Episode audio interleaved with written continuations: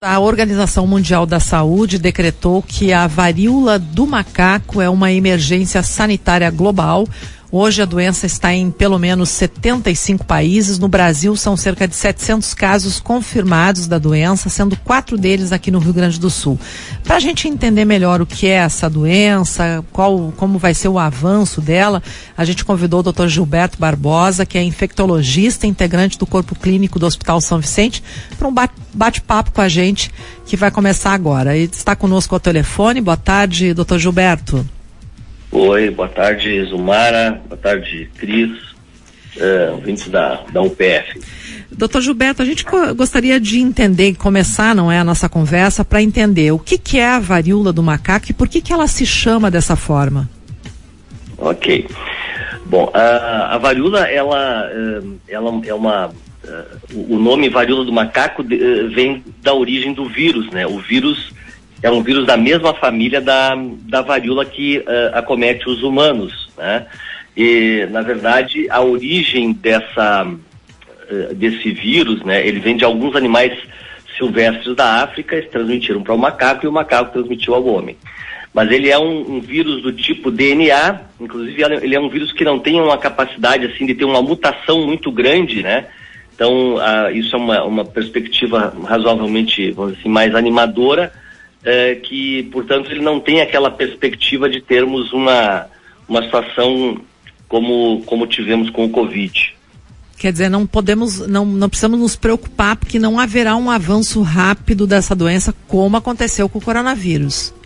Sim, a princípio, a princípio essa é a expectativa, né? Porque uh, uh, tanto por essa característica do vírus, né? E, e pela forma da sua transmissão, porque o vírus, quando ele muta, também ele pode modificar a forma de transmissão, torná-la mais rápida.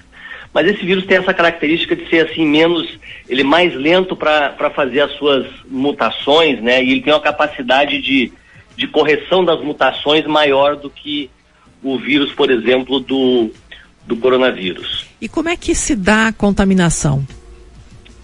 Bom, a contaminação ela depende muito, muito mesmo assim de contato próximo de uma pessoa infectada com, com, com outra. Uh, principalmente o contato uh, da pessoa, né, com, uh, tocando pele e principalmente tocando lesões de pele, né, ou através do contato, a gente entrar em contato, por exemplo, com roupas, com toalhas, com lençóis que foram contaminados por essas pessoas que tinham lesões na pele. Aparentemente, pessoas que são assintomáticas provavelmente não transmitem, né? O que é diferente do, por exemplo, do Covid.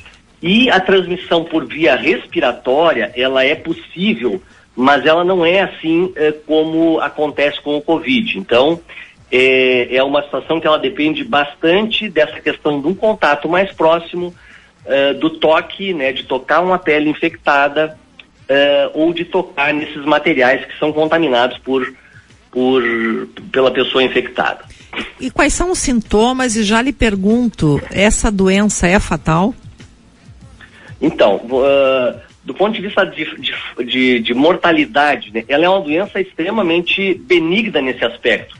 Os pacientes que podem ter complicações mais graves são os imunossuprimidos. A mortalidade da doença no mundo, e, e basicamente os dados são lá da África, é, é 3%.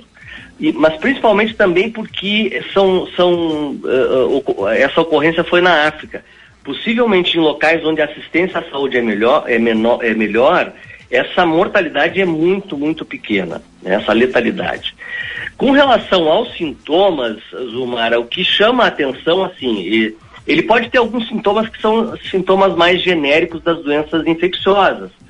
Por exemplo, febre, é, dor de cabeça, dores no corpo, né, dores generalizadas, cansaço, é, aumento dos gânglios, né, dos, das, das formação de ínguas que a gente chama, né, aumento do, dos gânglios linfáticos. É, essas são alterações mais gerais, mas o que chama a atenção e é a partir de, do, do sintoma da pele que a gente vai começar a pensar na possibilidade dessa doença. São as lesões de pele, né? São lesões avermelhadas, que tem uma base avermelhada, elas formam como se fosse vesículas, né? Pequenas bolhas. alguns, algumas, alguns desses pacientes têm essas lesões que começam como se fossem espinhas, né? Pequenas espinhas. E ela é principalmente, ela acontece no rosto e uh, nas mãos e nos pés. Também pode ocorrer nos, nos, órgãos genitais. Mas principalmente ela se concentra no rosto e nas, nos membros superiores e inferiores. E o tipo de tratamento que é aplicado, doutor? Bom, o, o tratamento, hoje assim, uh, o tratamento é tratamento de suporte que a gente chama. É, é tratamento, uh, vamos dizer assim, sintomático. Existem alguns, existem alguns antivírus, né, antivirais que podem funcionar, mas estão, assim, numa fase muito inicial de, de teste e a gente não sabe ainda bem quanto que isso pode, o, o tamanho dessa resposta, né. Existem dois, dois ou três antivirais, né, eh, tem um, um deles que até a gente às vezes consegue no nosso meio aqui, que é o Sidofovir, mas assim, não, eles não estão liberados para serem utilizados porque realmente é, é muito experimental ainda. Agora, existem muitos casos já relatados, doutor, de que as pessoas adquiriram a doença por relação sexual. A gente pode considerar uh, a varíola do, do, macaco também uma doença, uma infecção sexualmente transmissível? Uhum. É, não, então assim, ó, esse é um dos aspectos, é né, um dos pontos que a gente ainda não tem uma, uma definição exata uh, de, de, de, dessa característica da transmissão, mas a princípio, a princípio uh, se considera que uh, esses pacientes que tiveram uma, uma, uma transmissão através das relações, isso foi muito mais pelo contato próximo que, elas, que essas pessoas tiveram, então aquele contato pele a pele, né, e com aí alguns desses pacientes com lesões de, de pele uh, infectadas, então a partir daí seria, ocorreria a transmissão, né? Uh, então, uh, o, o, mais provável é que seja essa a forma, né? E, e, muitos pacientes têm lesões também em órgãos genitais, então seria daí talvez uma, uma, uma, forma de disseminação. Mas esse, esse caráter de transmissão através da relação sexual ainda está sendo estudado, né? E a gente não tem uma definição exata dessa, dessa uh, característica. Então, a princípio, muito provavelmente é muito mais por esse contato próximo, pelo toque de uma pessoa na outra, pelo contato com os objetos. Agora, para a gente encerrar, doutor Gilberto, a gente tem quatro casos relatados aqui no Rio Grande do Sul. Ah, qual é o risco da doença chegar em Passo Fundo, já que Passo Fundo é uma cidade polo, recebe muita gente de vários lugares?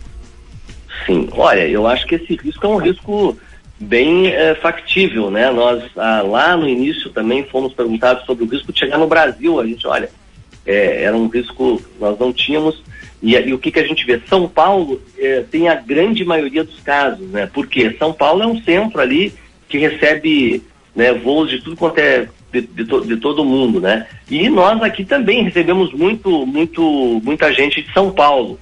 Então eu acho que nós temos essa possibilidade sim. Isso é um risco bem, eh, vamos dizer assim, possível. Tá certo, então. Doutor Gilberto Barbosa, muitíssimo obrigado por sua entrevista aqui no Café Expresso da Rádio PF. Tenha um bom dia. Bom dia, obrigado a você.